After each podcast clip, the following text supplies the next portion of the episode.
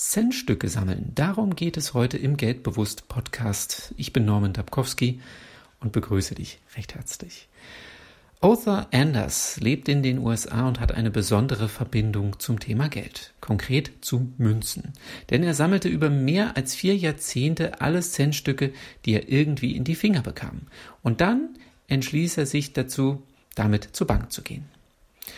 Was hat ihn dazu animiert, über so einen langen Zeitraum Centstücke zu sammeln?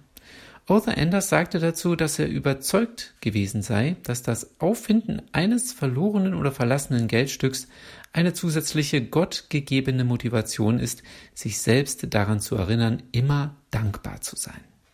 Eigentlich nimmt er sich vor, fünf große Wasserbehälter mit Münzen zu füllen, doch dann macht er einfach weiter, obwohl die fünf schon voll sind.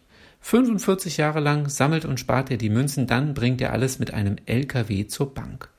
Es sind mittlerweile 15 Wasserbehälter mit 19 Liter Füllmenge und 1200 Kilogramm Gewicht.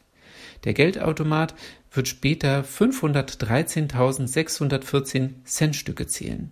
Ganze sechs Stunden dauert der Vorgang. Etwa 5000 Dollar hat Arthur Anders so in seinem Leben gesammelt. Diese Geschichte beweist, wie man durch kleine Geldsparbeträge zu ansehnlichen Ergebnissen kommen kann.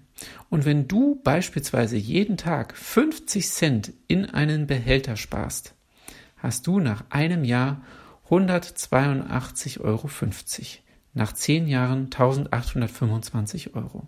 Wohlgemerkt ohne Zinsen und durch Inflation mit gesunkener Kaufkraft. Die eigene innere Einstellung zum Thema Geld macht vieles möglich. Ich wünsche dir eine erfolgreiche Woche.